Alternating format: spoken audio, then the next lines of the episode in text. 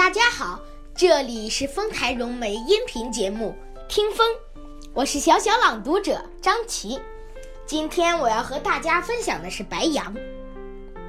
火车外是茫茫的大戈壁，没有山，没有水，也没有人烟，天和地的界限也分得并不那么清楚，都是浑黄一体。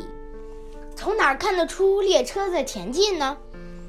那就是沿着铁路线的一行白杨树，每隔几秒钟，从窗口就飞快地闪过一个高大挺秀的身影。一位旅客正望着这些戈壁滩上的卫士出神。爸爸，他的大孩子摇着他的腿，您看那树多高？爸爸并没有从沉思中回过头来，倒是旁边的妹妹插嘴了：“不，那不是树，那是大伞。”哪有这么大的伞？你看它多直！妹妹分辨着，它是树，不是伞。哥哥肯定地说。孩子们的争论把爸爸的思绪引过来了。他微笑着，慢慢地抚摸小女儿的头。这不是伞，这是白杨树。哥哥还不满足，为什么它这么直，长得这么大？爸爸的微笑消失了。神色变得严肃起来。他想了一会儿，就告诉儿子和小女儿：“白杨树从来就这么直，这么高大，哪儿需要它，它就很快的在哪儿生根、发芽，长出粗壮的枝干。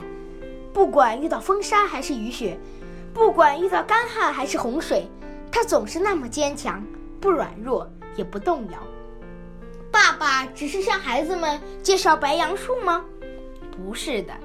他也在表白着自己的心，而这孩子们还不能理解，他们只晓得爸爸在新疆工作，是自愿去的；妈妈也在新疆工作，也是自愿去的。